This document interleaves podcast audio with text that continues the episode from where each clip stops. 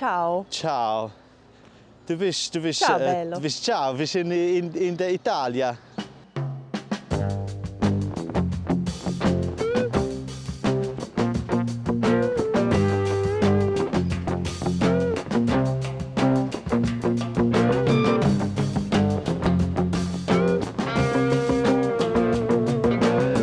Ja, auf Capri. Ah, darum, erst jetzt, jetzt, habe ich es verstanden. Du hast auf äh, Instagram äh, Capri Sun auf Capri getrunken in dem Fall.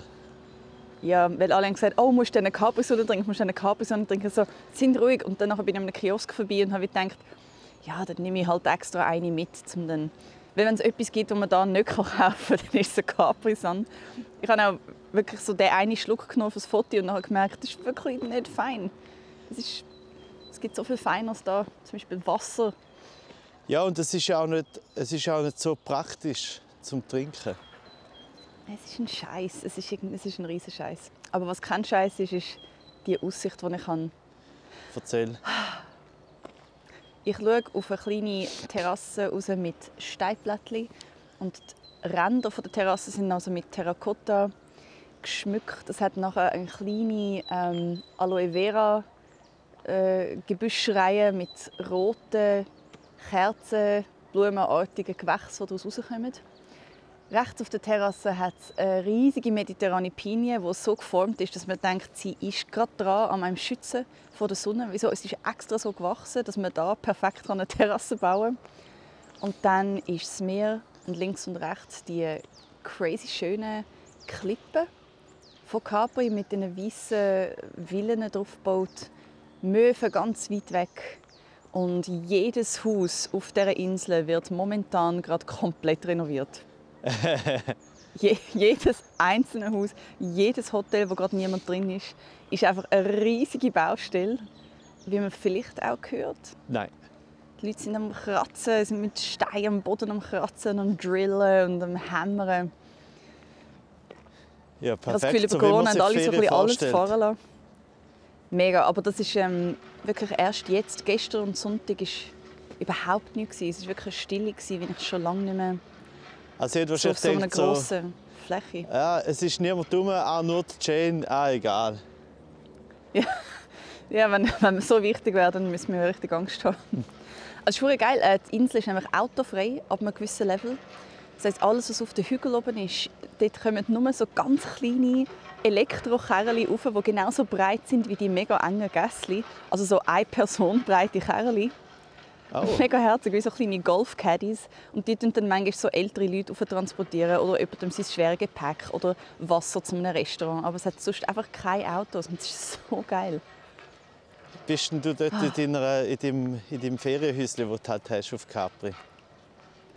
Genau, meine, meine Familie hat das Fer Nein, ähm, Airbnb Lauf. hat das Ferienhäuschen auf Capri. Ah, ich wollte nicht Werbung machen. Ah, fuck. Ja, Ja. man sollte eben nicht. Aber es ist wirklich so, es gibt... Es, gibt, ähm, es ist eine mega teure Insel, stellt sich heraus. So Hotels und äh, B&Bs. Wow. Ja. Wow, wow, wow. Ähm, das habe ich natürlich nicht gecheckt, wo der Patrick Frey mir die Insel empfohlen hat. habe ich nicht gedacht, ah, der Patrick Frey hat vielleicht mega viel Geld und findet es darum super. Aber in der Off-Season und wenn man eh aus dem Supermarkt Essen kauft und selber kocht, ist es überhaupt nicht äh, crazy. Überhaupt nicht. Okay, hast gedacht, Aber danke vielmals Patrick Frey für die Empfehlung. so, ja. Hast du gedacht, so, ah, der Ja. Podcast läuft doch besser, als ich das Gefühl habe.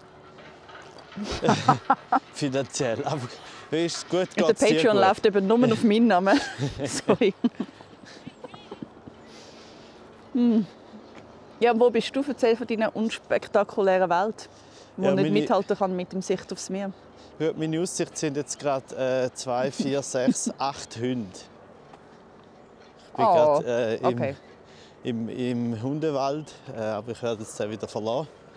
Äh, und es ist alles, alles sehr unspektakulär. Also der Hölzliwald, Ui, der Hundewald, Bern. das klingt aber mega magisch. ja, ist, also wenn es um die Hunde geht, schon. Aber das Problem ist halt auch immer, dass äh, diese Hunde sind ja immer noch Menschen angemacht, oft. Äh, und ich bin, ich bin vielleicht allgemein nicht so der Beste in Socializen und Smalltalk.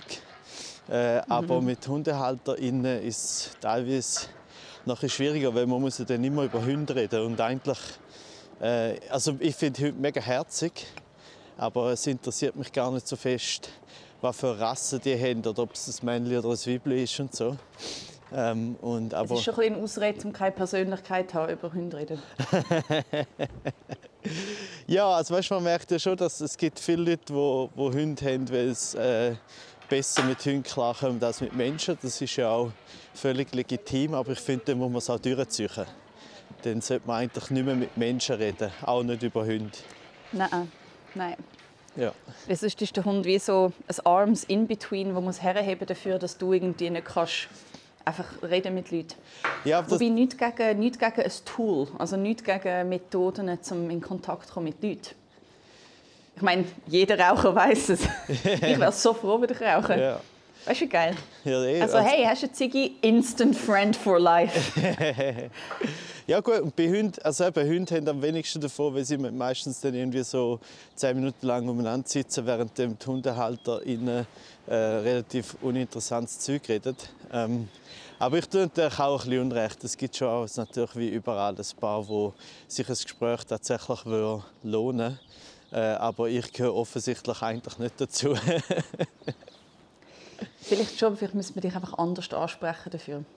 ja, wir- ich, ich äh, rede nur mit Leuten, die sagen, hey, bist du nicht der Renato Kaiser? so.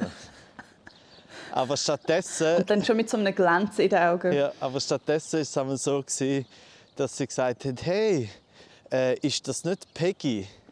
Ist das nicht der Hund von der Jasmin? Jö. so, ja. Nein, das ist auch, Ah, das ist ist auch es ihr. Hund gewesen, ursprünglich? Nein, natürlich nicht. Es ist unser Hund, unsere Okay. Hündin. gewesen. Und, also, es müssen Ich habe gedacht, wie alt müsste der Hund gewesen sein, dass er in die Beziehung hineingekommen ist mit der Jasmin. So, mega, mega alt. ja, und, und es ist auch, also, weißt, wir, sie hat ja nicht uns gehört, sondern wir haben ja ihr gehört. Oder? Wir sind da sehr progressiv und modern und ja, Masochistisch. so Richtig. gehört. ganz normal. Mega schön. Ja, ja. Normal masochistisch.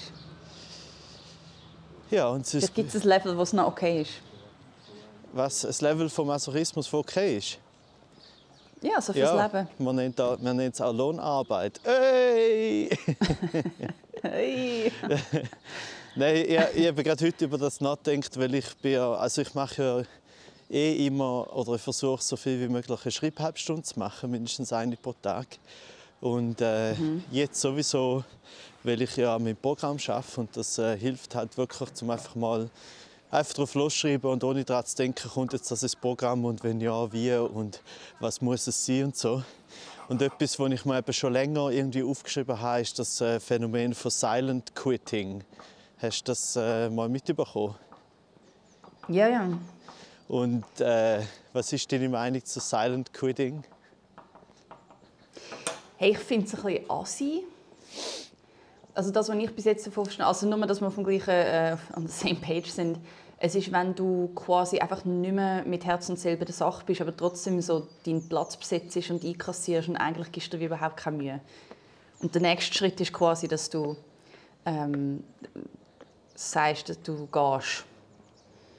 Ja, also beziehungsweise der Schritt kommt ja dann wahrscheinlich ja nicht. Darum ist ja Silent Quitting. Also ich habe es so verstanden, dass man einfach, man macht seinen Job sozusagen ohne Leidenschaft und Herzblut. Man, man tut einfach seinen Vertrag erfüllen äh, und macht es sozusagen so low-key, dass irgendwann am Arbeitgeber, der Arbeitgeberin ähm, gar keine andere Wahl lässt, als dir zu künden. So. Also eigentlich so, also das ist eben das ist einfach die Frage. Es gibt, eigentlich kann man ja, kann man, ja, Als ich das, als ich das zum ersten Mal gehört habe, habe ich mir sofort vorgestellt, es ist einfach jemand, der mega leislich sein Zeug packt und in eine Kiste tut und ganz leislich rückwärts aus dem Büro rausgeht und dann einfach nie wieder auftaucht. ja, das, Also du, du sagst nicht «I quit», aber du bist plötzlich einfach weg. Ja, aber das ist ja noch gut, weil eventuell du dann noch, äh, länger deinen Lohn bekommst, wenn die Leute nicht merken, dass du gar nicht mehr dort bist. Das ist so ein bisschen wie die, wo, wo Was ja, was irgendwie ja so... praktisch wäre. wo in der Angehörige oder so im gleichen Haus stirbt, äh, und du behaltst die Person noch bei dir daheim einfach zum Trenten kassieren oder irgendwie so. Du meinst so wie bei Psycho?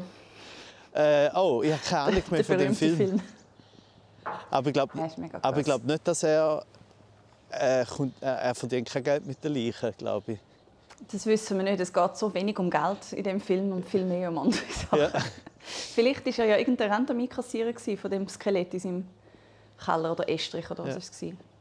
Ähm, aber seinem Schlafzimmer. Aber bei Quitting, also einerseits ist es sowieso so bei der Schreibhalbstunde ist eben das Lustige, dass ich dann ähm, das erste Mal für die Schreibhalbstunde nicht, noch nicht vorher ist, also es, die Regel von der Schreibhalbstunde ist, dass ich nicht etwas nachschaue, sondern einfach drauf losschreibe. Das heißt auch, dass ich natürlich nicht recherchiere ganz genau, äh, was das heißt und was es für verschiedene Meinungen gibt, äh, sondern dass ich einfach mal drauf losschreibe.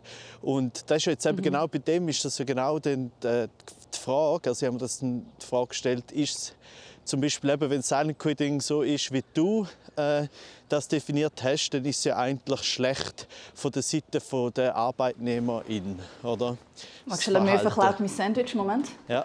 Moment. Wow, wow, wow, wow, wow. Mein Sandwich. Wer hat das Sandwich geklaut?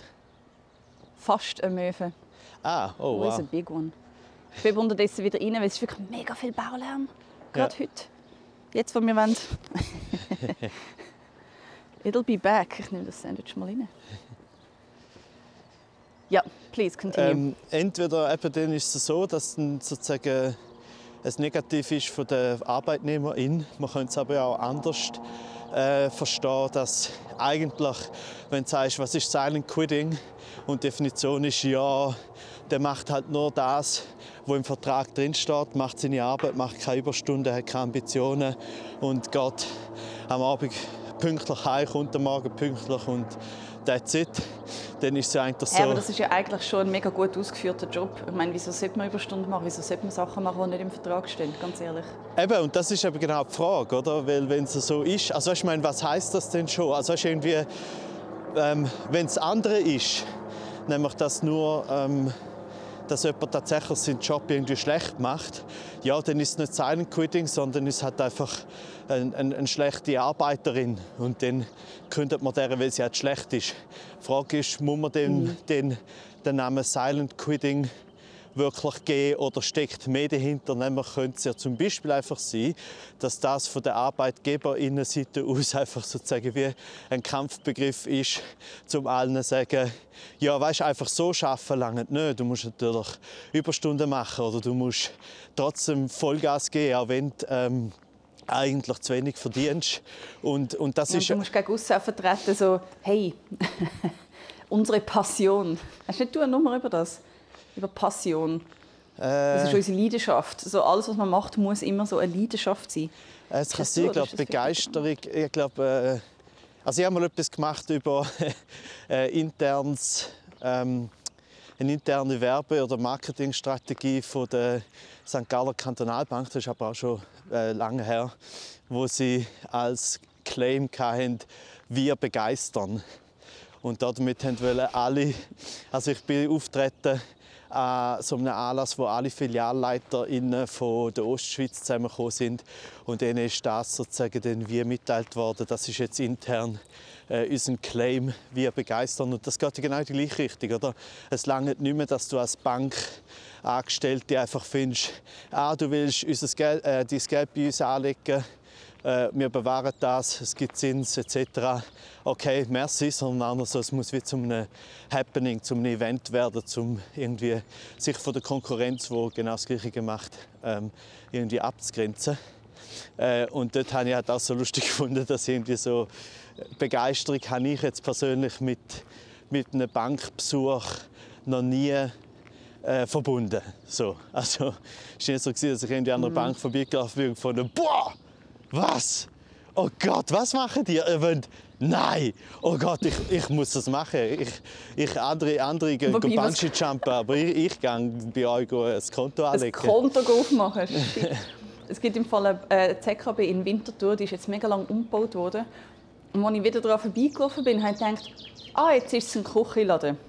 Ja. Und dann habe ich plötzlich gemerkt, nein, warte es ist immer noch ein ZKB, was ist los?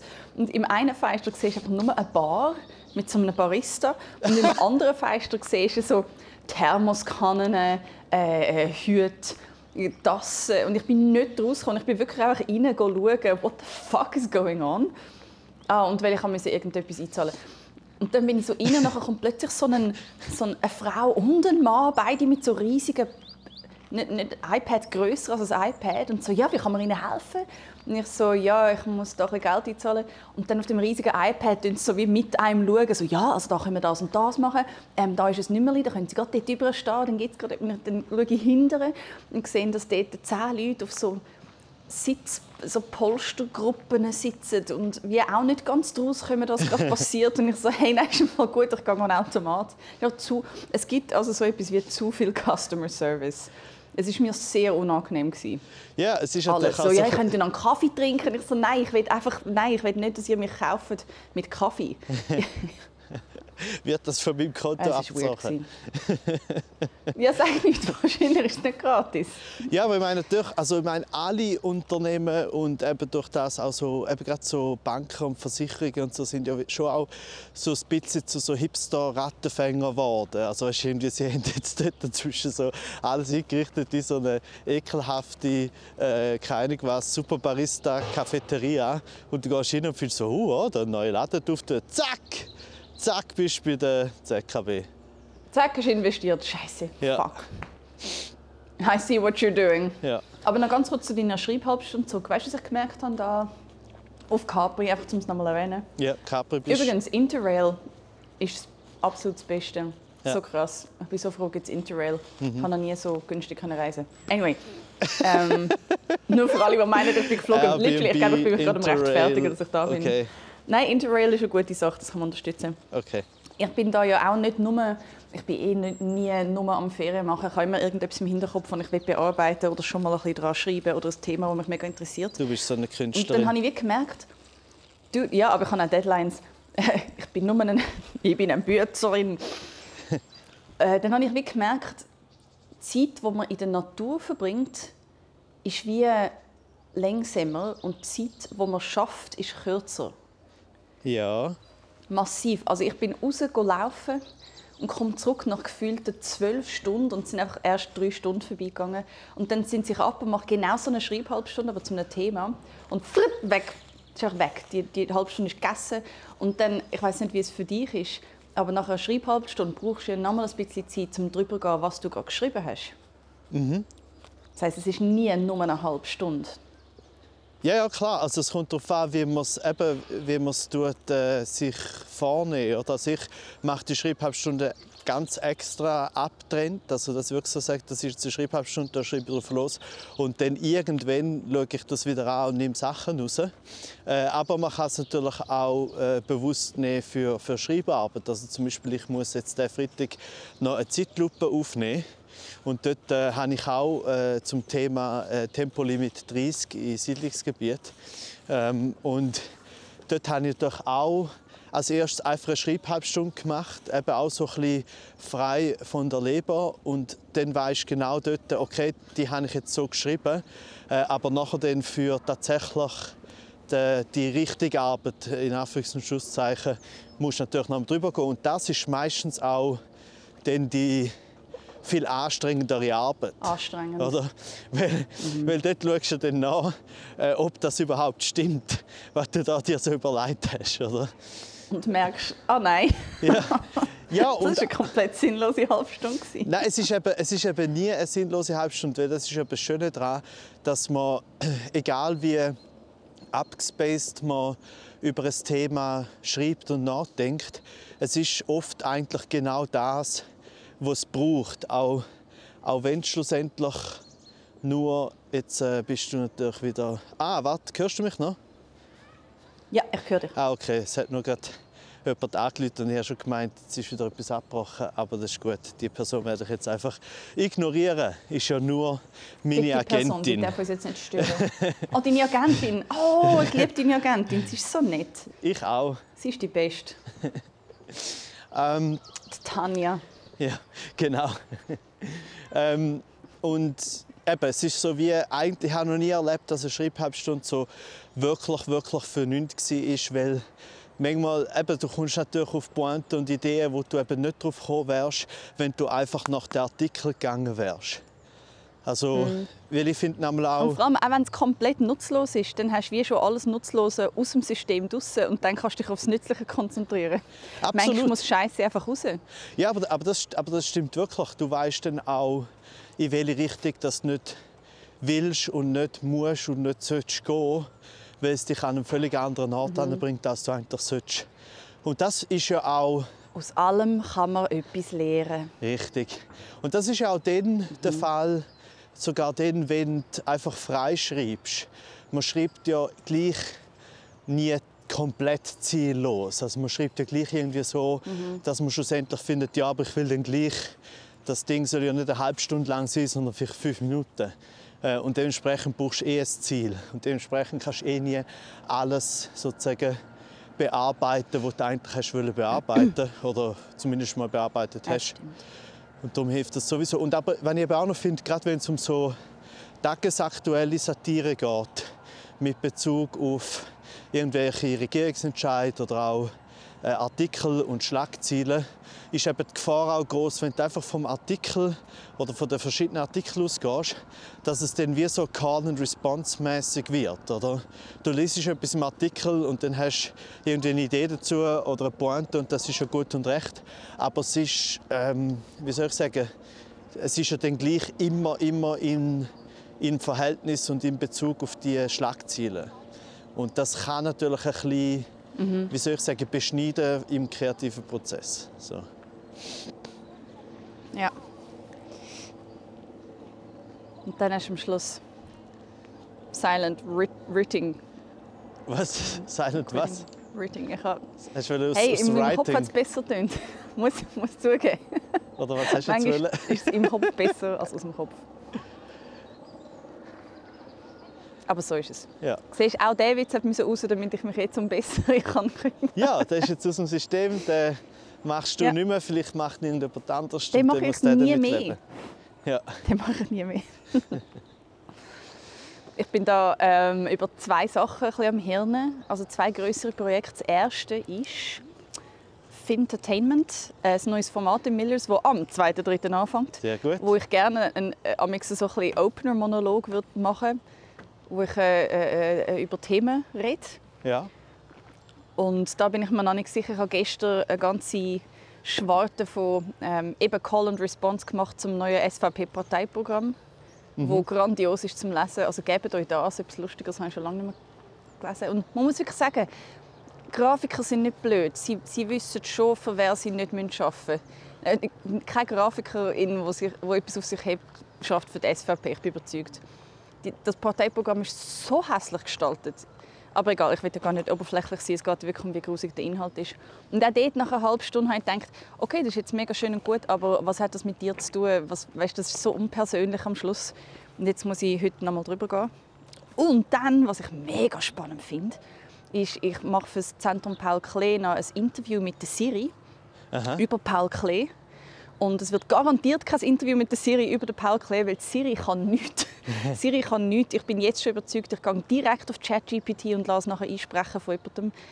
Es ist... äh, Und ich habe jetzt dazu jetzt irgendwie vier Podcasts gelesen über künstliche Intelligenz und, und so automatisierte Spracherkennungssysteme und wie so ChatGPT funktioniert, welche Datenbanken. Ich habe mit dem Carpi geredet und es ist, es ist, es ist in einem Wort beängstigend. Inwiefern? Ich sitze da und schaue auf die schönste Landschaft raus und denke, wir werden alle sterben. Wir, wir werden alle von Robotern zerstört. Es ist... Äh, oh, Büsi. Sorry, Büsi. Hoi, Büsi. Oh, ist die herzig. Solange es Büsi auf der Welt gibt, gibt es Hoffnung. Es ist mega krass. Es gibt so Forscher, die sagen, hey, wir wissen zum Teil selber nicht, wie die Programme auf ihre Antworten kommen. Wir wissen es nicht und wir dürfen sie einfach ja nicht mit dem Internet verbinden. Ja, weil sie werden ja sofort, Problem. sie werden ja sofort dann immer auch zu Hitler. Also das ist Es das, ist was ich teilweise mitbekommen Man habe. weiß einfach nicht, was sie machen. Ja, aber Was ich, sie werden zu Hitler. ja, ich habe, es hat Nein, irgendwo mal jetzt, äh, äh, einen. Bericht darüber gegeben, sie haben irgendeine so eine künstliche Intelligenz auf äh, Twitter tun, aber sehr, also deren nicht mitgegeben von wegen, du solltest jetzt Hitler werden, sondern einfach so. Und sie, die künstliche Intelligenz ist einfach innerhalb von pff, keine Ahnung, 30 Minuten hat sie halt einfach, ist sie einfach Hitler geworden, blöd gesagt. So. Wie? Wieso? Ja, halt durch alles, was auf Twitter passiert und vielleicht auch, weißt du, irgendwie, weil es gecheckt hat, was auf, was auf Twitter funktioniert, oder? Oder auf Social Media allgemein, oder? Sozusagen Empörung und, und Aufregung und so. Und wie generierst du am meisten Aufregung? Ähm, und dann funktionieren halt einfach Hitler-Sachen und Kätzli natürlich, wie man an deinem Beispiel sieht. Büsi! Ach, komm raus. Oh nein. Da ist sie im WC. Ach, komm jetzt raus. Komm, Büsi. Jetzt würde es mich mega interessieren, was der Bot auf Twitter für einen ursprünglichen, für einen ursprünglichen Auftrag hatte. Das würde mich sehr wundern. Oh. Ja, aber ich glaube eben ein sehr, wirklich ein sehr ein, ein, ein unschuldiger Auftrag. Ich glaube wirklich, oder gar kein Auftrag. Einfach mhm. gang dort an und kommuniziere mit Leuten. Und vielleicht ist, vielleicht ist so äh, ein Dings gewesen, äh, wie soll ich sagen, ähm, ein Auftrag, ja, versuch so groß wie möglich zu werden. Oder versuch so viel Follower wie möglich innerhalb von kürzester Zeit äh, zu generieren. Und, und wird ein faschistischer Diktator. Ja, und ich meine, das ist ja natürlich ist es, es ist auch nicht so überraschend, wenn du ja siehst, ich meine so der wahrscheinlich nein, nein, nein, erfolgreichste äh, Twitter-User äh, ist ja eigentlich der Dings gewesen, der Donald Trump. Hitler. Und das ist ja eins zu eins Faschismus, was der erzählt, oder? Ja. Es ist so. Es ist wirklich so. Und es, ja, es, es, es kann irgendwie nichts Gutes heißen, wenn man sie lässt, an uns ein Beispiel nehmen und das ist das Problem, sie haben ja nur uns als Beispiel und sie haben das ganze Internet zur Verfügung. Der Kapi hat mir erzählt, dass du bei den KIs, die Bilder generieren, also bei den wirklich Fortgeschrittenen, die, die quasi das ganze Internet, also zu einem gewissen Zeitpunkt einen riesigen Rahmen haben, als Datenbank, aus dem aus sie quasi Informationen schöpfen wenn du irgendetwas eingibst, wie weiß nicht, Baum oder Kaffeetasse, dann musst du ihm spezifisch sagen, nicht sexuell, weil es so viel Porn auf dem Internet gibt, dass prozentual die KI wird davon ausgehen, du willst Brüste sehen. Ja. Das heißt, wenn du irgendwie sagst, yeah, äh, Donald Trump und Margaret Thatcher zusammen in einem Boot, musst du spezifisch sagen, not sexual, ja. damit einfach nicht. Äh, Gut, das muss man auch mir persönlich äh, spezifisch sagen. Denn bei dem Setting. Ich muss auch sagen, jetzt der Prompt, das Setting ist sehr, sehr ähm, suggestiv. Sexuell das tut mir leid. ich hoffe, es haben sich jetzt gerade alle vorgestellt, dass Donald Trump und Margaret Thatcher in einem Boot zusammen machen. Ja. Und was für ein Boot es war, nimmt mich auch wunder. Was ist in deinem Kopf für ein Boot? Äh, einfach so ein normales äh, Ruderboot, das zweite mit das zwei Paddel. Äh, es ist echt lustig, wie ein normales Ruderboot ist, obwohl man es mega selten sieht. Ja, du vielleicht. ich weiß nicht, wann ich das letzte Mal ein Ruderboot gesehen habe. Ja, aber du wohnst auch in der, in der, in der Grufte von Zürich. Also von dem her, da gibt es natürlich keine Ruderboote. Da gibt es nur so die, die Rudermaschinen. Ah, ich wohne nicht in der Grüft, ich wohne in der Lüft. In der Lüft? Ja, oberhalb von der Grüft. Oh. Ui. Oh, ist die schön. Oh, ist die schön. So, beschreib jetzt mal kurz die Katze, damit wir das haben. Sie ist orange. Sie ist wirklich einfach, ich kann es nicht anders sagen, sie ist orange und mit dunklerem Orange diggert und hat ein rosarotes Näschen und was für Farbaugen? Ganz mild grün, gell? Oh, wie oh. Lind, Linde, Linde im Frühling. Und sie ist verschmust. Das ist like the best case scenario ever. Habe ich den Renato im Ohr und das Büsi in der Hand. Mein Gott, mein Leben, so Kappe gut. mit der Kappe an. Was willst du noch mehr? Ach, einfach, einfach living, living my best life. Ja. Aber apropos äh, Donald Trump, wie ist mhm. Art, ich weiß nicht, ob ich dich das schon mal gefragt habe, wie ist dein äh, Zugang zu True Crime? Ich, ich muss ganz ehrlich sagen, es interessiert mich nicht. Und nicht nur interessiert es mich nicht, ich darf es auch nicht hören. Am Schluss höre ich Sachen und ich kann nicht zwischen also ich finde es schon schwierig, bei so Horrorfilmen und Sachen zwischen Fiktion und Realität zu unterscheiden. Und wenn mir dann jemand sagt, ah ja, das ist übrigens Realität, dann ist es so, why am I... Ich, bin, ich werde paranoid, ich habe Angst. Ich bin nicht ein, äh, ein stabiler Mensch zur Nacht. ich bin zur Nacht nicht stabil, ich bin wie ein Gremlin, aber unspektakulär. ich, bin, ich bin den ganzen Tag so ein Monster und dann zur Nacht bin ich so, oh, ich bin so klein, ich habe so Angst. Ich bin so ein Reverse Gremlin, eigentlich. Und du, Renate, wie stehst du zu True Crime? Ich habe irgendwie das Gefühl, das gefällt dir vielleicht. Ja, also so halbe, weil auf der einen Seite finde ich es natürlich irgendwie interessant, wie alles, was passiert. Also ist ja so ganz grundsätzlich, wenn du etwas Schlimmes äh, lesest in der Zeitung oder siehst oder so, sozusagen die Abgründe von der menschlichen Seele ist insofern ist ein bisschen interessant. Andererseits auch nicht so fest, weil man irgendwann schon einmal darf, äh, einfach akzeptieren, dass dass es schlechte Menschen gibt und schlechte Sachen und dass sozusagen das Schlimmste, was du dir kannst vorstellen äh, irgendwie kriminell ist, wahrscheinlich schon passiert. Also ähm, und das, das finde ich schon beunruhigend. Ja, natürlich. Also, weißt, wir, wir überleben ja auch unter anderem darum, weil wir ja all diese Sachen komplett äh, verdrängen und aus, ausgrenzen, oder? Dass es das oh überhaupt Gott, was gibt. Was sind Sie da am Graben? Was sind Sie da am Ausgraben? Oh oh, oh ist das jetzt gerade live True nicht. Crime? ja, hoffentlich nicht. Hoffentlich sind sie einfach etwas am Renovieren. Irgendetwas am Renovieren. Ich muss wieder rein. Ja, also weißt du, ich finde es ich grundsätzlich interessant und offensichtlich bin ich ja nicht der Einzige. True Crime ist wahrscheinlich etwas von der erfolgreichsten Format der letzten zehn Jahre oder so. Ähm, aber mhm. ich, ich habe letztens... Voyeurismus ist einfach das Geilste. Voyeurismus ist super. Und die Gaffer und alles. Es ist ja wie wenn äh, auf der Autobahn etwas passiert und auf der anderen äh, Strasse, Strassenseite gibt es dann auch Unfälle, weil alle schauen. Äh, es ist eigentlich so wie ein äh, Perpetuum mhm. mobile mhm. von, von Unfällen. Äh, never ending. Und, ähm, aber es ist eben so etwas, was mich auch immer so ein bisschen wie gestört hat oder auch irgendwie interessiert ist, war, was macht das eigentlich mit diesen Leuten? Weil das ja, wenn es True Crime ist, dann ist ja, ist ja alles true dran. Also dann ist es ja ähm, nicht nur die TäterInnen, obwohl es meistens Täter sind, aber trotzdem TäterInnen sind ja echte Personen, ist nicht. sondern auch die Opfer. Und ich habe mich dann halt schon auch gefragt, so, es gibt natürlich die, die in den Dokus selber vorkommen und Rede und Antwort stehen, aber es gibt auch die, die vielleicht nicht vorkommen. Und wenn dann einfach so, sagen wir mal, du hast nach teilweise Jahrzehnten Therapie endlich das irgendwie hinter dich gebracht und dann kommt Netflix und sagt, hey, schau da, dieses Trauma für alle, enjoy. Ich, ich finde es eben aus wirklich sehr vielen Hinsichten eine schlechte Idee. Ich finde es gibt ja einen nachgewiesenen Nachahmereffekt bei solchen Sachen. Mhm. Also quasi je mehr über Shootings berichtet wird, umso mehr Shootings gibt es, weil die Leute erst durch das überhaupt auf eine schlechte, auf eine schlechte Idee kommen. Ich finde es mhm. einfach in vielen Hinsichten eine sehr schlechte Idee. Mhm. Da spricht aber auch ein paranoider Gremlin von dem her. Ja, weißt, und, und also wie, was gibt es den Leuten? Ist es wert, das, was den Leuten gibt, dafür, was eigentlich vielleicht der Schaden ist? Ja, der, ja sicher ist es wert, weil sie, weil wir weil sie ja uns ja einfach auf an so Geschichten. Ja, natürlich, aber es ist ja nicht so, dass irgendjemand oder die wenigsten äh, überlegen sich in dem Moment wirklich so, oh, was heißt das jetzt für die Leute? Weil es ist ja trotzdem Entertainment, oder? Das ist ja so ein mhm. das Problem. Das ist ja dann, man kann sich auch selber äh, drin suhlen und gleichzeitig auch noch wie sagen, oh ja, ich habe ja Mitleid mit denen, also ist es ja gut, oder?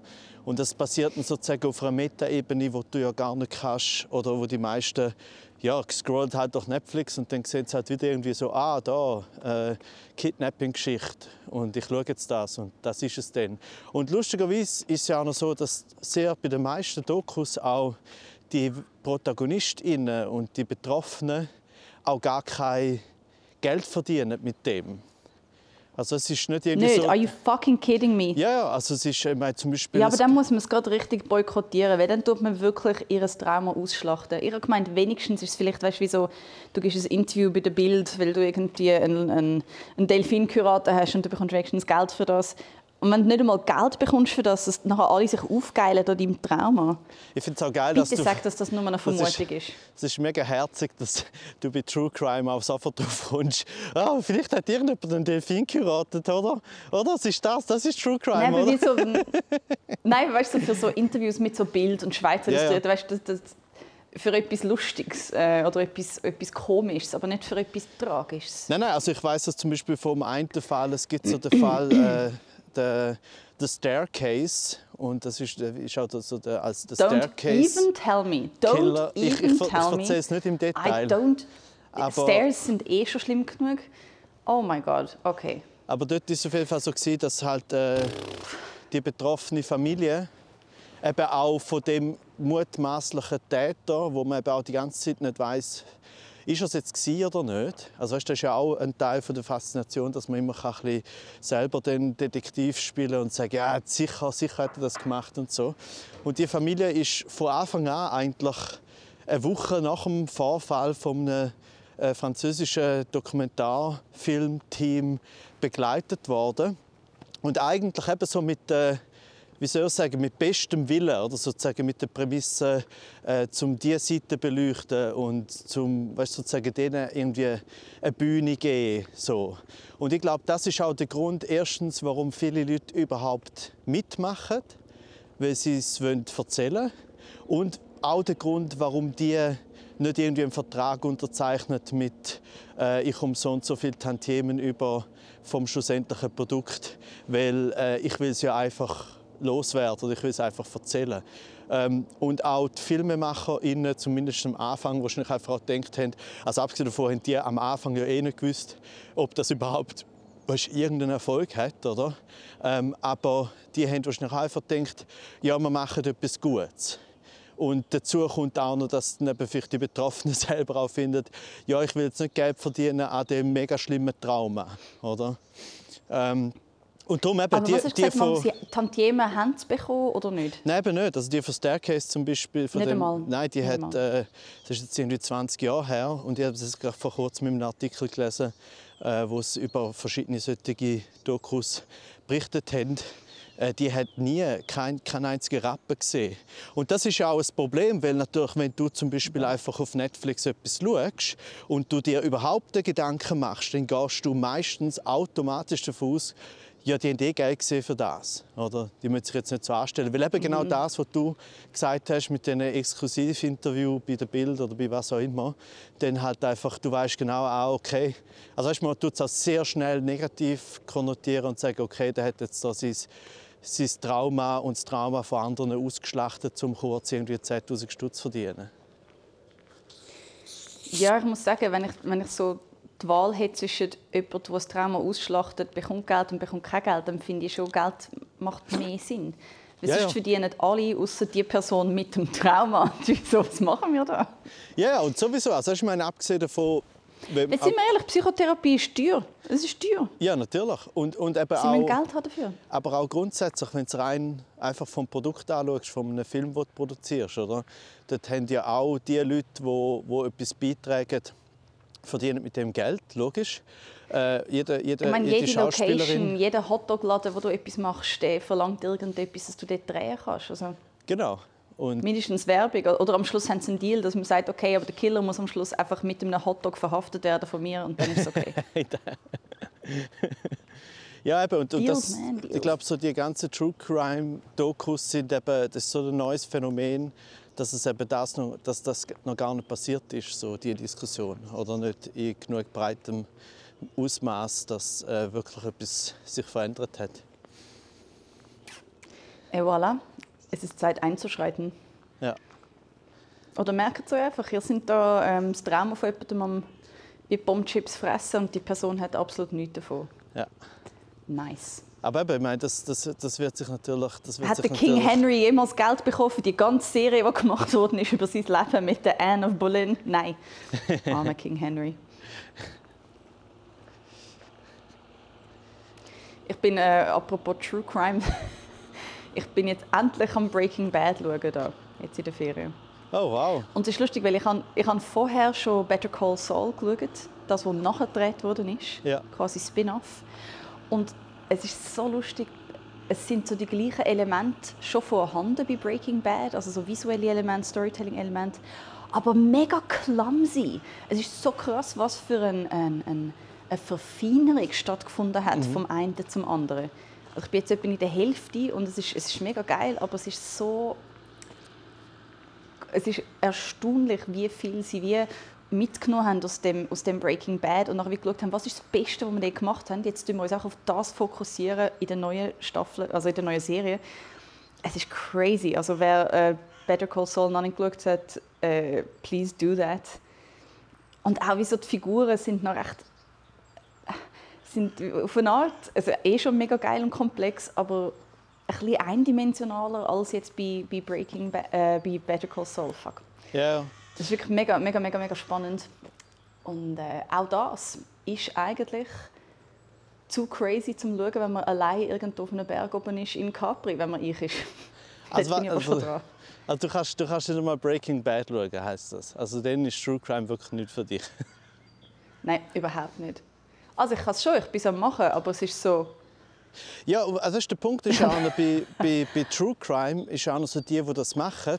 Also natürlich äh, gibt es dort Leute, die, die besser sind. Also ist so die, die es dann bearbeiten, die, die besser sind und die, die weniger gut sind. Aber schlussendlich kann man halt eben auch sagen, du musst gar nicht so etwas Gutes machen, damit es funktioniert. Also weißt, du kannst nein, weil es ist einfach spannend. Es ist einfach per se schon spannend. Ja, weil, weil man will ja die, die crazy Geschichte sehen und eigentlich wird die crazy Geschichte, wo es ja auch schon äh, äh, wo super ist für einen, die gibt es einfach schon. Also das die Leute können wie selber darauf kommen und können dann eben so ihrem, ihrem Voyeurismus schlussendlich frönen.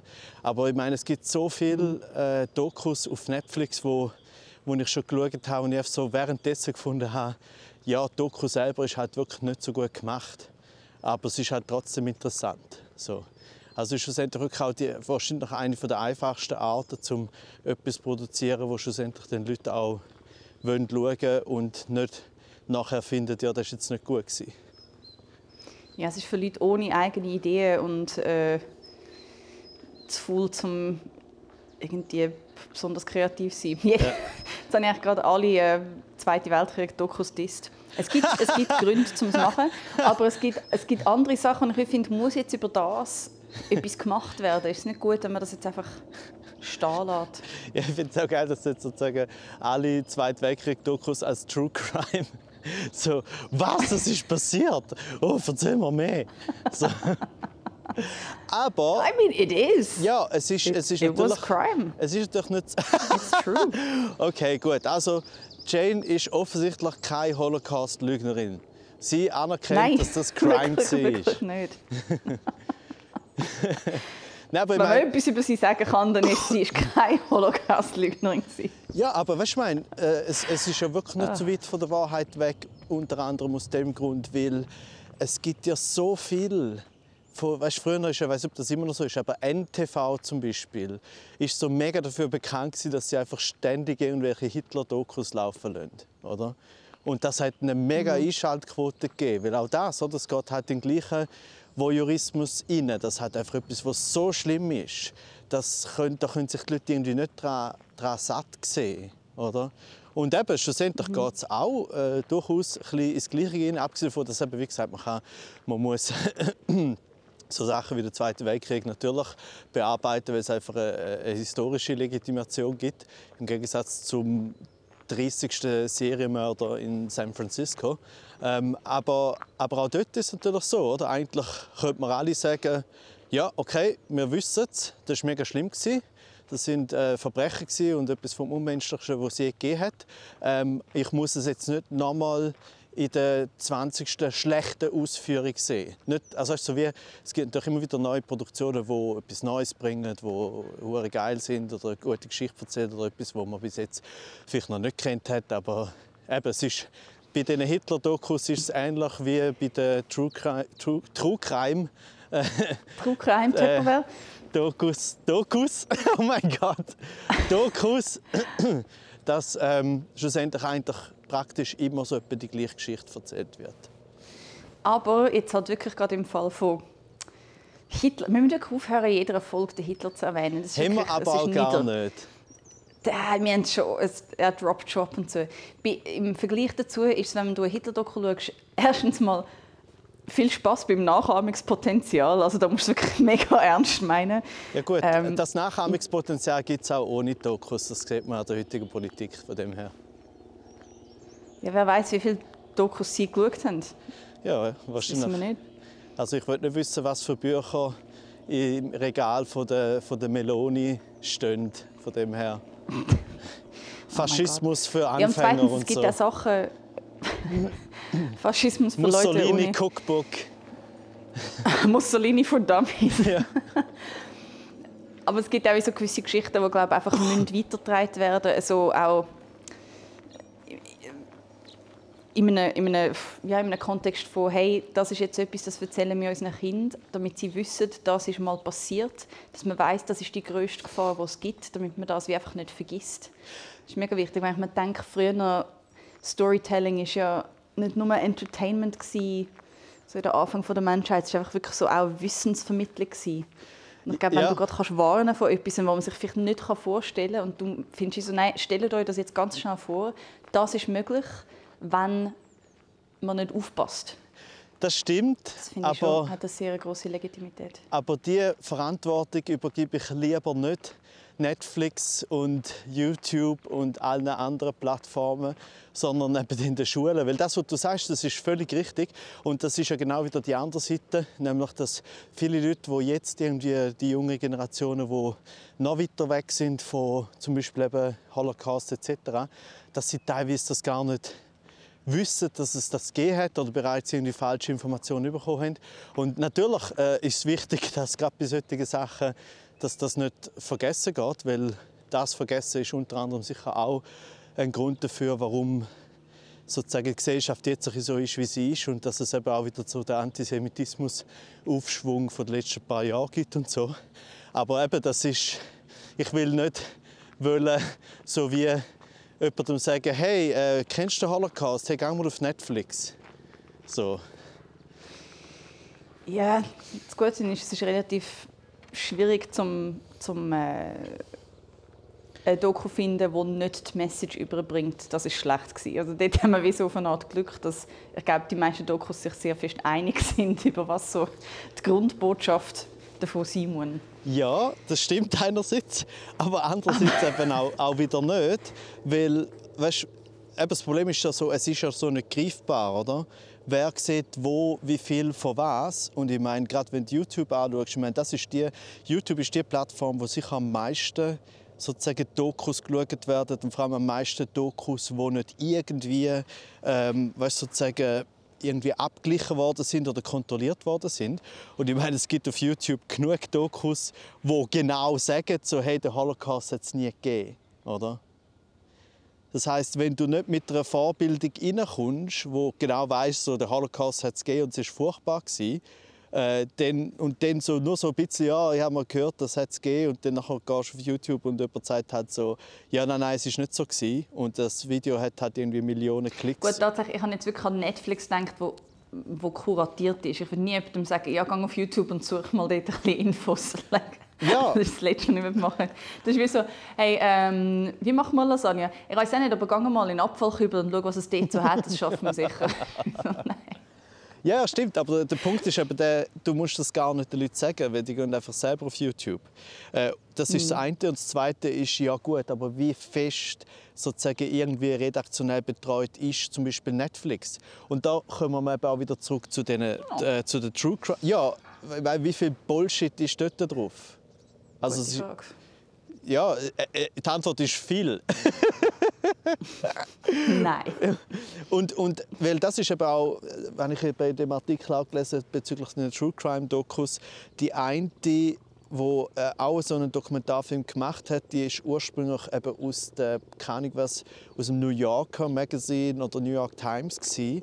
und sie hat so gesagt, sie sei überrascht gewesen, wie wenig Kontrollmechanismen es gibt, wenn du einen, Dokument einen Dokumentarfilm machst, oder? Weil, wenn du für die mhm. Zeitung etwas machst, dann wird das natürlich, oder, geht es durchs Editorial und es wird faktencheckt etc. und so und das musst du alles machen, wegen der äh, journalistischen Richtlinie etc. und so.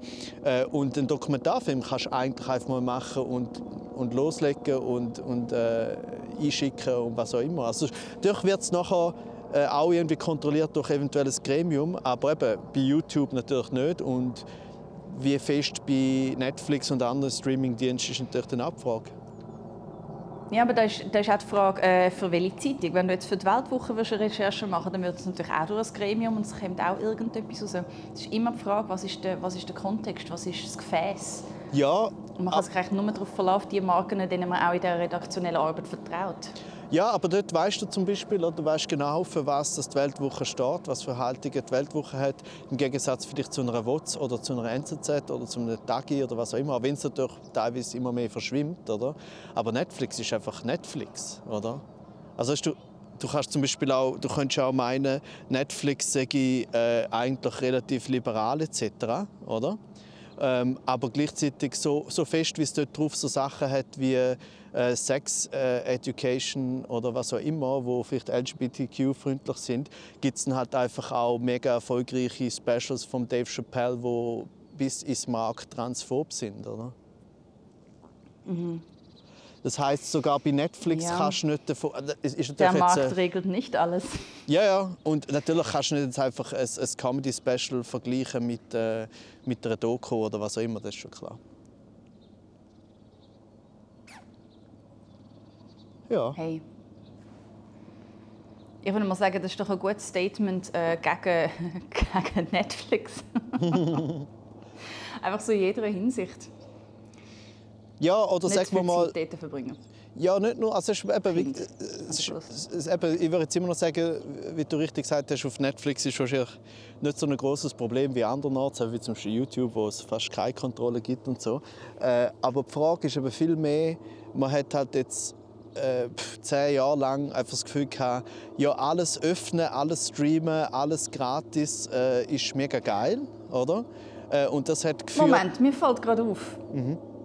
Ich habe dich gar nicht gefragt, was haltest du von True Crime? Hast du jetzt mal Stellung genommen dazu? Hörst du das? Nein, hört, Wie kommst du überhaupt drauf? Hören tue ich sehr nicht. Ich habe viel geschaut, viel so Dokus geschaut. Äh, und, und ich finde es eben natürlich auf eine so ganz äh, äh, unmittelbare Art und Weise natürlich geil. Ich bin natürlich auch nicht vom Voyeur- Voyeurismus irgendwie, ich bin auch nicht gegen den immun. Ähm, aber Du sagst, du hast geschaut. Also jetzt, Ja, ja, jetzt weniger, seit du weißt, um was es geht? Oder wann, hast, wann ist so dein Peak True Crime äh, Watching gewesen? ja, wahrscheinlich so Anfang, Anfang Covid habe ich glaube alles, alles nachgeschaut, was man so äh, bis dort schon geschaut hat. Und was für eine Form von Eskapismus würdest du sagen, ist das gewesen? Wie meinst du das? Es gibt ja viele verschiedene Arten. Also von, was hat es dir gegeben? Aha, ja, pure Unterhaltung. Also genau das. Unterhaltung. Also, das war eigentlich Also True Zirkus Crime. Knie, mega viele Frauen sind umgebracht worden. Das ist für dich so auf dem gleichen Level. Ja. so. Ausser- Hey, entweder ich gehe in den Zirkus Knie oder ich höre, wie eine brutale Frau unter ihrer Stegen ermordet worden ist. Ja gut, ich meine, äh, Zirkus Knie ist natürlich auch eine Form von True Crime gewesen, sehr lang äh, wegen der Tierquälerei, wo jetzt glaube ich besser geworden ist, aber sicher auch noch nicht äh, ideal. Von dem her ist das Oldschool, Hm. Oldschool True Crime. Äh, Nice save. aber, aber ja, also eben, ich habe es sicher geschaut und lang auch gleich unreflektiert wie alle anderen. Und es hat sich immer, es hat sich einfach so ein bisschen etwas, äh, wie soll ich sagen, mir so langsam immer ein bisschen mehr gewehrt. So denkt, hm, wie gut finde ich jetzt das eigentlich, dass ich jetzt das sehe oder irgendjemand bricht vor der Kamera in, Tränen aus. Und dann vor allem auch noch die fiktionalisierten Sachen, wenn das nachgespielt wird, oder? Ähm, Und das hat schlussendlich so wie geführt, dass ich dann jetzt einfach bei künftigen oder gegenwärtigen True Crime Veröffentlichungen äh, einfach sehr viel vorsichtiger bin. Also zum Beispiel, ich springe dann nicht so einfach auf einen Hype auf, wie zum Beispiel da die Jeffrey Dahmer äh, Netflix-Doku-Serie, wo dann, weil, weil das ist ja dann auch passiert, dass es jetzt auch mehr äh, Gegenwehr gibt gegen das. Ich finde auch so die also ich finde ich finde es eine sehr fragwürdige Serie. Warum? Ich habe erst reingeschaut. Ich schaue, ich schaue vielleicht noch eine zweite Folge, einfach so aus Interesse, aber ich finde es schon... Äh, die Prämisse ist schwierig, das Titelbild ist schwierig. Ich finde gerade so, wie es drin startet, ich weiß auch nicht.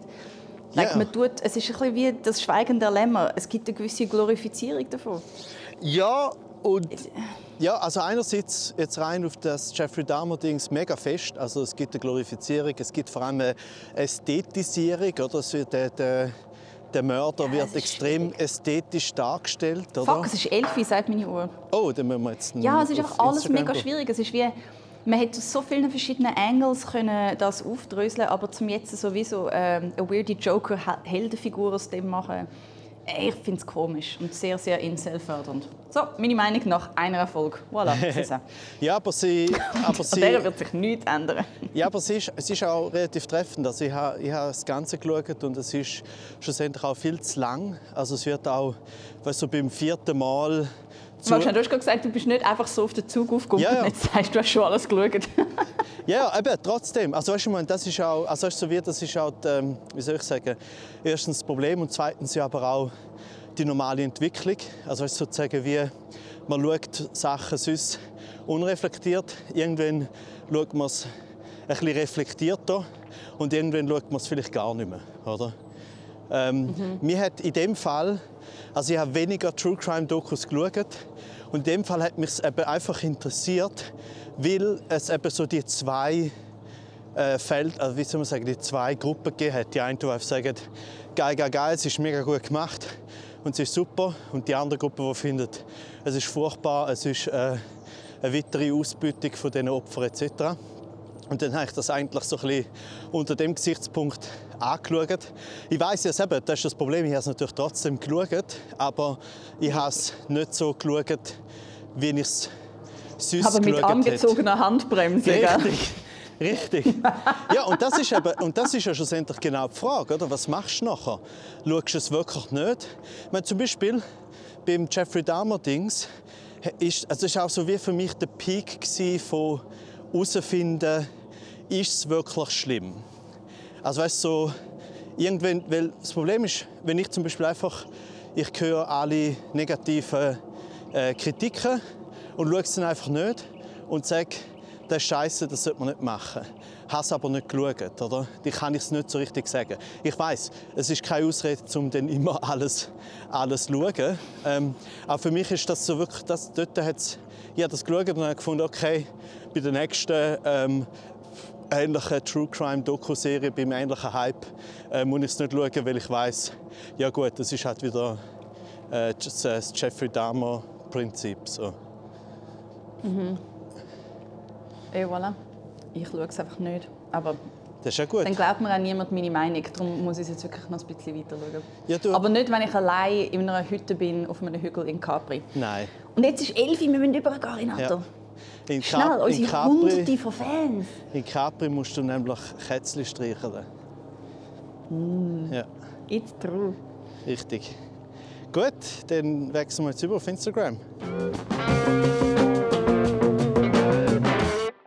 Und da ist Jane ah, unter, dem, unter dem schönen Baum zum zeigen, sie ist wirklich an einem schönen Ort. Jesus Gott. Oh ja. Wie ist das eigentlich? Brauch, Schau dir das bra- an. brauchen wir jetzt gerade komplett deine mobilen Daten Ausland auf? Nein, es gibt so etwas da zu Capri, das heisst ähm, WLAN. Ich Was? weiß nicht, ob das bei uns auch gibt. Ähm, das ist eine mega praktische Sache. Und das macht wie, dass ich nicht ähm, arm wird. Und das ist, äh, Also sie haben auf ganz Capri ein öffentliches WLAN für alle. Nein, es hat äh, da in dem kleinen Häuschen, wo ich bin, ein äh, öffentliches WLAN für Leute, die dort öffentlich wohnen. Ah, okay, gut. So, Dass ich dir das Prinzip von Airbnb WLAN erkläre, ist äh, Ja. nicht, wie ich gedacht habe, dass der Talks starten wird, aber cool. Ja, so.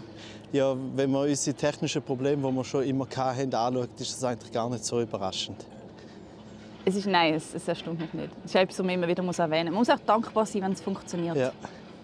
Hast du Ja. äh, Fragen bekommen von der Community? Ähm, ich han, als ich da reingekommen bin, ist eine Frage angezeigt worden. Okay. Aber ich weiß nicht, ob die da gestellt worden ist oder Nein, ist sie bei nicht. mir oder bei dir. Also bei mir nicht. Also ich habe eine gesehen, Ja. als ich da reingekommen bin. Mega weird, das habe ich noch nie so gesehen.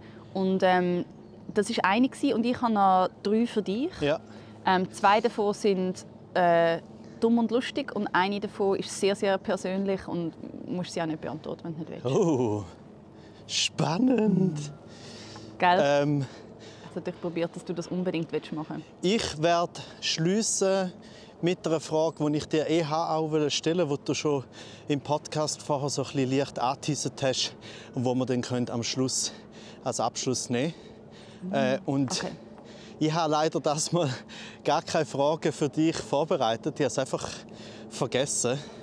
Das ist ein Das bisschen... ist kein Problem. Ich habe es dafür letztes Mal sehr schlecht gemacht. Ja. Das heisst, äh, wir es, treffen uns es immer gleicht, in der sich, gleicht sich wieder aus. Ähm, darum sagen wir mal, du darfst anfangen. Soll ich anfangen mit einer von meinen oder die, die da gestellt worden ist? Äh, mit einer von deinen. Okay. Ähm, Renato, Yes. Astrologie. Yes. Drei Sätze dazu. Äh, Astrologie ist das mit den Sternzeichen und so, oder? Aha. Also äh, gibt mir nichts. Äh, ich verstehe es auch nicht. Also, ich habe nicht so viel Ahnung davon, als dass ich könnte sagen, es ist äh, complete Bullshit. Ich habe so von das, von dem, was ich weiß, ist so ein bisschen äh, das Homöopathie von den Sternen, was irgendwie noch schön ist, oder? Wenn es nicht, äh, nicht, wenn es nicht nützt, einen Schatz nimmt. Plus wenigstens ist es nicht von der Krankenkasse zahlt bis jetzt zumindest. Von dem her finde ich es okay. Ich habe in meinem Leben noch nie davon profitiert, weder auf mich bezogen noch auf andere bezogen, zu wissen, was für ein Sternzeichen diese Person hat. So, Was für Sternzeichen hast du? äh, Skorpion. Das, das Ah, ist eins, gell? Lustig.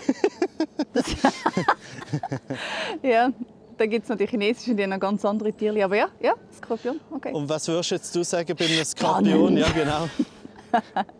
Nein, mir fällt auch auf, dass ich mega oft mit Skorpion äh, zusammen arbeite. Das finde ich noch lustig.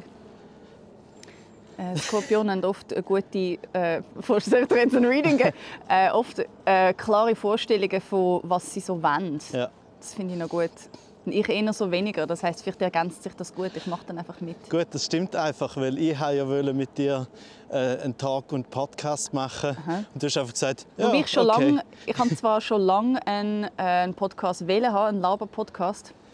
Ich habe einfach zuerst gemeint, ich mache es mit einer Frau und dann haben alle Frauen abgezeichnet. Ich dachte, Come on, guys! Ja. I mean, ladies, I mean exactly not guys. Vielleicht sind die Ja. ähm, alle einfach das falsche Sternzeichen gewesen. Vielleicht ist nicht das Geschlechtsproblem, sondern das Sternzeichen. Nein, ein Sternzeichen war auch Skorpion. Ja, okay, okay. Ich sehe schon, du, du, du, du weißt das in dem Fall auch von Leuten, weil ich weiß es nie. Ich aber mega, es gibt, Du äh, verpasst aber auch nicht viel. Ich habe auf Instagram in einem Reel einen sehr schönen kurzen Bit gesehen von einem Comedian, der auf die Bühne gekommen ist und irgendwie gesa- eben auch über Sternzeichen geredet hat und dann so gesagt hat, wie viele Sternzeichen gibt es eigentlich? Zwölf, oder? Nein, Blödsinn. Nein, es gibt mehr. Das ist ja nicht Monat. ich habe gedacht, pro Monat ein Doch, Sternzeichen. es sind Monate. Nein, nein, es ist Ach so. schon? Ah, yes. Gut. Ja, ja, Zodiac ist zwölf. Ja, ja. Ah, okay, gut. Und er hat dann so gesagt, okay, ratet, was für ein Sternzeichen ich bin. Dann hat irgendeine vielleicht gesagt, äh, wieder. Dann hat er gesagt, nein, das stimmt nicht, ich gebe euch elf weitere äh, Möglichkeiten.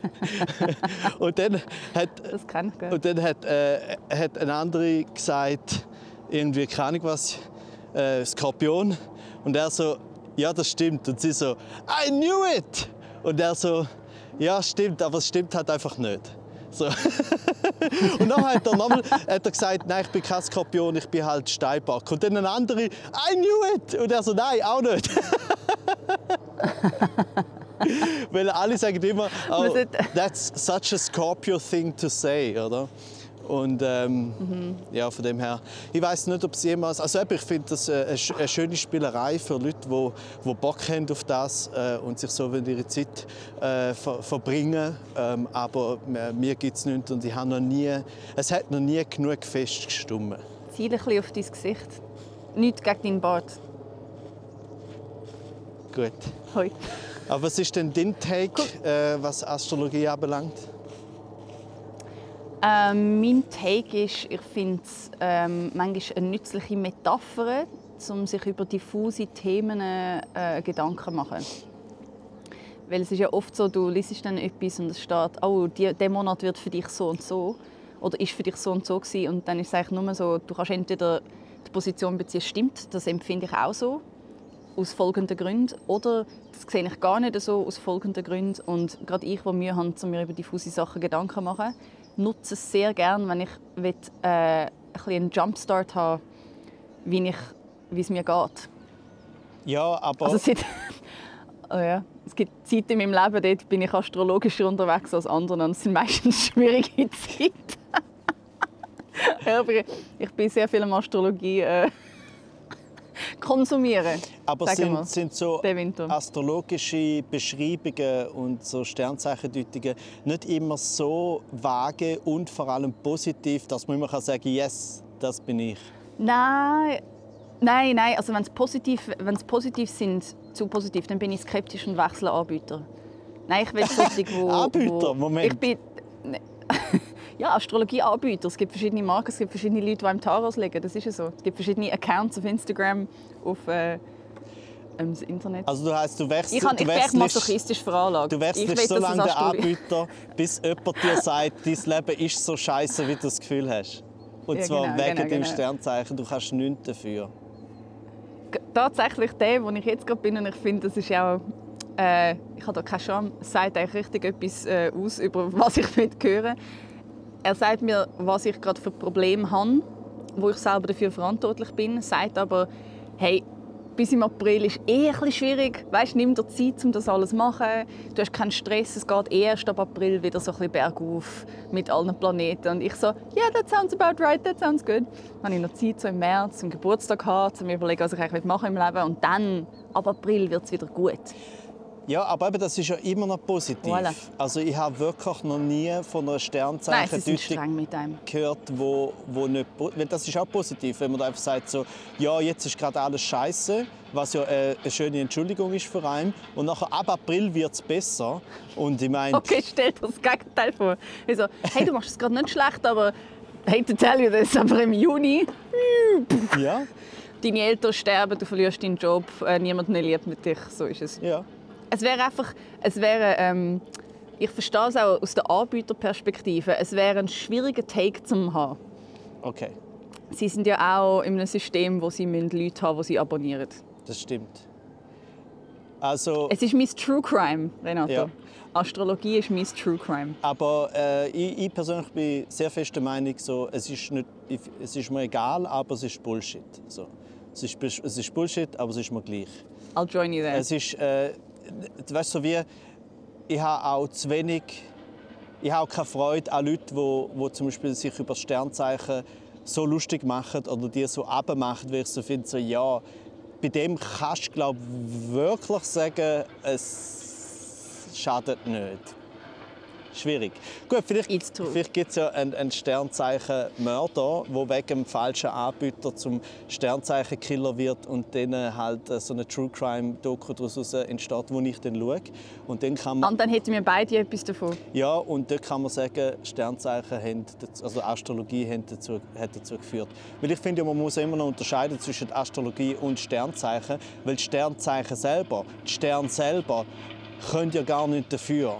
Es sind ja schon Nein, die sagen ja gar nichts. Eben. Die, die sind einfach da und wir deuten sie deuten. Und die Sterne vielleicht so, what the fuck. ja.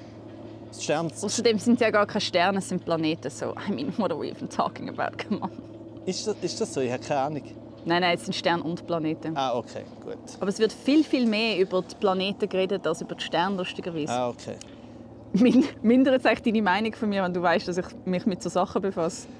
Nein, nicht mehr. Nein, es, Ich tue dafür auch sehr großzügig mit dem Fakt umgehen, dass du True Crime Dokus schaust. ja, das ist, Ich finde, eine gewisse Großzügigkeit muss man in eine Beziehung hineinbringen. Ja, ich finde zwar, es ist jetzt ein bisschen verkürzt, aber ich sage, okay. Äh, und die Frage ist schlussendlich auch, wie reflektiert schaut man nicht nur True Crime, sondern auch die Sternzeichen an. Ah, Weil es- ich natürlich sehr. Sehr reflektiert. Okay, gut. Also ich belächle mich selber dabei, wenn ich Zeit verbringe damit. Okay. Aber irgend, irgendetwas musst du dich doch heben können, Renato, wenn alles diffus ist. Irgendetwas. Also, Also wie, mir mir ist völlig bewusst, dass ich eigentlich nicht daran glaube. Und trotzdem widme ich eine gewisse Zeit dem. okay. Aber es wird nie Was passieren. vielleicht das Dümmste ist, was es gibt. Na ja, es ist halt so, wie Ja. wir es alle machen. Aber äh, es wird also heißt es nie passieren, dass ähm, du Sternzeichen so oder Astrologie so Bullshit findest, dass du es gar nicht mehr in Betracht ziehst. Wie gesagt, es gibt da sehr verschiedene Anbieter. Also nein. Es gibt, ich würde nie wieder ein Sternzeichen in einem 20 Minuten lesen. Nein. Ja, aber das ist eine andere Frage. Das ist die Frage, so, Es geht ja um Deutung. Es ja, geht wirklich um Deutung. Aber ehrlich Wenn gesagt... jemand gut deutet, dann kann er dir etwas über dein Leben erzählen, er oder sie. Ja. Ähm, in meinem Fall sind es beide. Etwas, einen Denkanstoß geben, der einem doch unter Umständen weiterbringen kann. Aber ehrlich gesagt kann man ja auch sagen, 20 Minuten lesen ist ein bisschen allgemein wie, wie Astrologie. Also eigentlich, wenn du von den 20 Minuten irgendetwas willst lesen äh, dann die Sternzeichen. Weil dort, Vielleicht am besten. dort, dort sind sie am Nein, ehrlichsten, dass Comics, es Bullshit immer noch Comics. ist. Also eigentlich ist auch jede 20 Minuten Umfrage ist schlussendlich ein bisschen wie eine Sternzeichen-Deutung. Amen. Amen. Nächste Frage. Amen. Äh, ich habe eine, Äh, eine Frage gesehen vorher, äh, kurz bevor ich live gegangen bin, von jemandem, der gefragt hat, welche Podcasts würden wir, hören wir und würden wir empfehlen und auch welche Podcasts würden wir nie hören. Kannst du sagen, ob du willst anfangen oder ob du noch willst überlegen Oh, es ist noch so generell. Die haben, sie haben nicht gesagt, in welche Richtung. Comedy oder so Spiritual oder immer.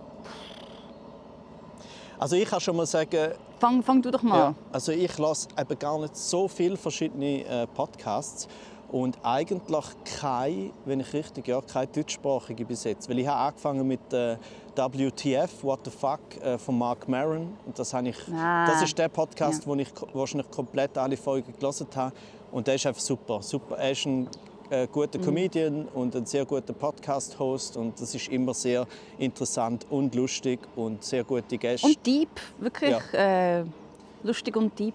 Und dann der mir. lustigste Podcast überhaupt, vom, auch meiner Meinung nach, lustigste Mensch, den ich überhaupt kenne, ist äh, Conan O'Brien Needs a Friend. Weil der Conan O'Brien ist für mich einfach... Ich, ich- es braucht viel, bis ich jemanden irgendwie so wie Comedy Genius äh, empf äh, äh, empfinde, aber bei ihm finde ich das wirklich... Es ist so krass. Ich habe Sonst sagst du bei Podcasts so, okay, diese Folge musst du hören, die ist mega lustig und das äh, dir den Ärmel rein. Und beim äh, Conan O'Brien könnte ich einfach sagen, egal welche Folge, es ist absolut irre lustig. Egal, ob er mit äh, Promis, äh, wo er eben dort heißt Conan O'Brien needs a friend und dann ist irgendwie Tom Hanks oder wer auch immer dort. Äh, oder Conan O'Brien needs a fan. Und dann ist einfach irgendein, pf, keine Ahnung was, Töpfermeisterin aus Ecuador oder so, wo halt den Podcast lässt und wir reden mit denen so etwa 20 Minuten und es ist einfach nur mega mega lustig. Also das ist super und als letztes noch Smartless äh, mit dem äh, Will Arnett, Jason Bateman und Sean Hayes. Das ist auch sehr lustig, ein bisschen sehr soft, aber schon auch sehr interessant und lustig. Ich finde es sehr herz, äh, heartwarming. Ja. Smartless Ja. ist sehr heartwarming, sehr amerikanisch. Es geht immer um große Gefühle und Success Stories und so Lebensdings. Ist die Sonne gerade ein bisschen zu früh gekommen? Okay, okay, gut. Dann ähm, weiß ich jetzt auch gerade was zum Hinternach schicken. The Guilty Feminist ist ein extrem lustiger Podcast, leider auch wieder auf Englisch, wo ähm, die Deborah Francis White hostet, eine extrem äh, lustige Comedian und sie hat immer eine Co-Hostess, wo auch super ist. Dort eigentlich ihre Co-Hosts, Co-Hostesses ähm, sind jedes Mal eine fucking äh, Erleuchtung für mich. Ich habe mich so schlecht auskennt in der Brit britischen Comedy-Welt und seit ich den los, ist es einfach wirklich jedes Mal. Sie haben auch noch zwei Gäste. Ist es einfach immer so, who the fuck is that? That's fantastic. Und die Gäste machen immer so fünf Minuten, sie macht fünf Minuten und jede Folge hat so ein Thema, wo ganz grob mit, äh, mit Feminismus zu tun hat, aber eigentlich einfach mit der Lebenswelt von, von uns Menschen, ähm, wo sich als Frauen bezeichnet und äh, wirklich sehr, sehr, sehr, sehr lustig und auch spannende Einsichten. Und einfach die Talks, die sie dann zwischen den Nummern der Einzelnen machen, sind absolut äh, zum Schiessen. Was mir nicht gefällt, ist, wenn sie musikalische Gäste haben. Ich finde, das äh, stört immer.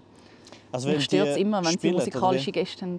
Ja, manchmal sind es Gäste, die auch Musik machen. Mhm. Und die Gäste sind so lustig im Talk und nachher machen sie Musik. Und es ist wie so... ich bin einfach kein Fan von, von gemischten, Ja. gemischten Shows. Okay. Aber das ist ein sehr guter Podcast. Ähm, dann, was ich auch sehr nice finde, wo jetzt gar nicht mit Comedy zu tun hat, ist ähm, XO Higher Self.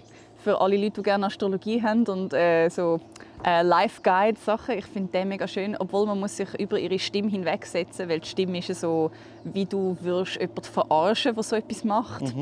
Vielleicht gebe ich einen kleinen Einblick, auch, dass sie nicht schockiert sind, wenn sie anfangen zu hören.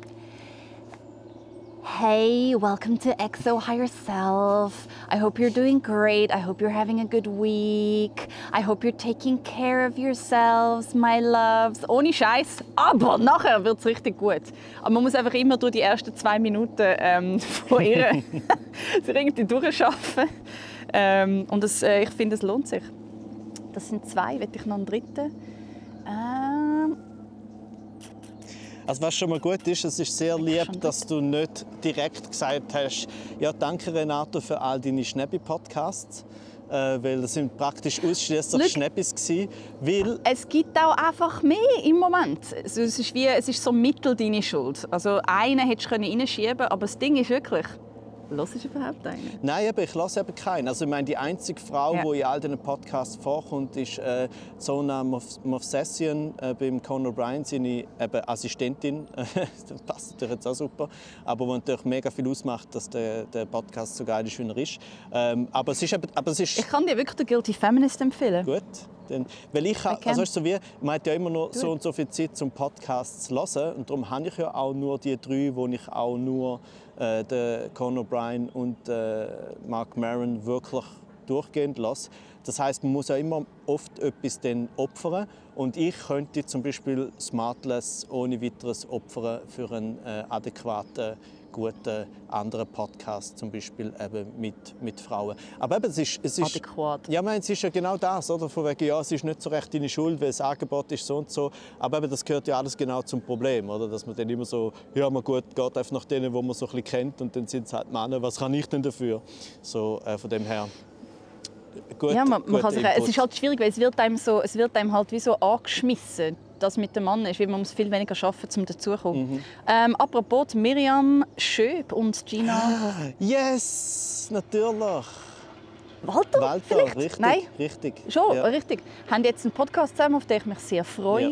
Ja. Ähm, außerdem gibt es ja natürlich auch noch ähm, Zivadili Ring, es gibt den von der Pony M und der Rebecca Lindauer. Es gibt, äh, ja, es gibt einiges aus der Schweiz, was man hören kann. Aus der Schweiz auch außerdem noch, noch mal ein bisschen, ähm, Nein, nicht eh so. Beziehungskosmos ist einer der populärsten Stimmt, Podcasts in der Schweiz von der, der Journalistin und der ähm, Psychologin, dessen Namen ich beide immer wieder vergiss. Aber ich glaube, Sabine Meyer ist die eine und die andere ist mit F. Und sie sind beide super und sie widmen sich mega spannenden Themen und brechen auf eine hure spannende Art ab, sehr pragmatisch, ähm, was ich persönlich liebe. Ja, nicht so Gefühl. Und der ist wirklich Hammer. Den, den habe ich komplett durchgelassen. Ja. Und freue mich auch sehr fest, dass sie ein Buch rausbringen das Jahr. Das wäre cool. Äh, und Dings, der, der Felicitas Anbauer, danke, da ist er gerade in den Ah, Kommentaren. Ah, Und, äh, thank you, so reliable. Der, der Podcast von der Gina Walter und von der Miriam Schöb heißt Schleudergang oder Schleudergang, ich weiß es nicht. Äh, auf jeden Fall, äh, da freue ich mich auch drauf, weil ich habe ja auch Werbung gemacht dafür und das tue ich ja auch und zwar sehr gern, weil das sind Ich so zwei ja. von diesen Leuten innerhalb von der äh, grosso modo Slam Poetry, Kabarett, Comedy Szene, die ich so lustig finde. Ich habe mit denen immer, wenn ich sie treffe oder wenn wir auf Instagram schreiben oder so, es ist einfach immer so unglaublich lustig und gescheit und schnell und schön. Mm. Also das, denen lasse ich eh einfach gern zu. Also das, äh, das, das werde ich mir sicher reinziehen. Sehr. Mit denen- Miriam habe ich einen Roast machen. Und Ah, das ist ja. vielleicht das Lustigste, was ich je... Also ich hätte mir keine bessere Person vorstellen können, zum zum ersten Mal roasten. Es war Ja. so fucking lustig, gewesen, um mit ihr das vorzubereiten. Anyway, ja, du hast wieder sagen? Äh, und dann natürlich noch die weniger schöne Frage, welche Podcasts ähm, würden wir nie hören oder nie mehr hören. Und ich sage das äh, da jetzt vor allem auch genau... True Crime. Un unter anderem, ja, True Crime lasse ich auch nicht. Also, weil wenn ich True Crime konsumiere, dann halt meistens äh, visuell, damit ich auch wirklich... Ich den- will sie brüllen. Gore und, und Tränen und Blut und alles äh, und der Schnudder. Ähm, aber es hat mich jetzt noch Mm, nie so fest interessiert, im Wald zu laufen und äh, zuzulassen, wie jemand im Wald ermordet worden ist. Ähm, und das andere ist, ich würde tatsächlich nie äh, Comedy-Männer hören. Und das sage ich unter anderem aus dem Grund, wegen dem vorher, weil eben genau, also eben, ich habe eh schon genug Einfach zum noch drei Typen bashen. Nein, ja, nein, weißt, du, ich habe schon genug. Ich habe schon genu äh, können ja alle hören, was sie wollen, oder? Aber ich habe eh schon genug äh, Comedy-Männer in den Podcasts, die ich jetzt schon lasse. Also, Oh, könntest du wenigstens ein paar Schweizer unterstützen, ja, weißt? Bruttoinlandsprodukt. Kaching, ja, kaching. muss ich ja nicht. Sie haben ja sowieso, es ist eh scheißegal, wenn ich sage, weil sie haben ja sowieso den erfolgreichsten Podcast überhaupt. Und ich, und ich sage ja nicht einmal, dass die Leute nicht sollen den Podcast hören sollen, sondern ich... Du äh, wirst es einfach nie. Ja, mich interessiert es nicht, weil ich so finde, ah, okay, nochmal halt drei Dudes, die versuchen, lustige Sachen zu machen. Ich habe schon genug äh, Dudes, die das machen. Von dem her, das ist jetzt einer, wo Jetzt ich... fallen mir so viele gute Podcasts hier, Renato. Tagesanzeigerin. Ja, Mit diesen zwei, wo ich, ich habe es erst gerade angefangen zu hören, darum kann ich mir die Namen leider immer noch nicht merken. Aber Tagesanzeigerin ist super spannend. ja. Ja, Gut. voilà. Sorry, aber du wolltest sagen, Comedy-Männer sind scheiße, weil...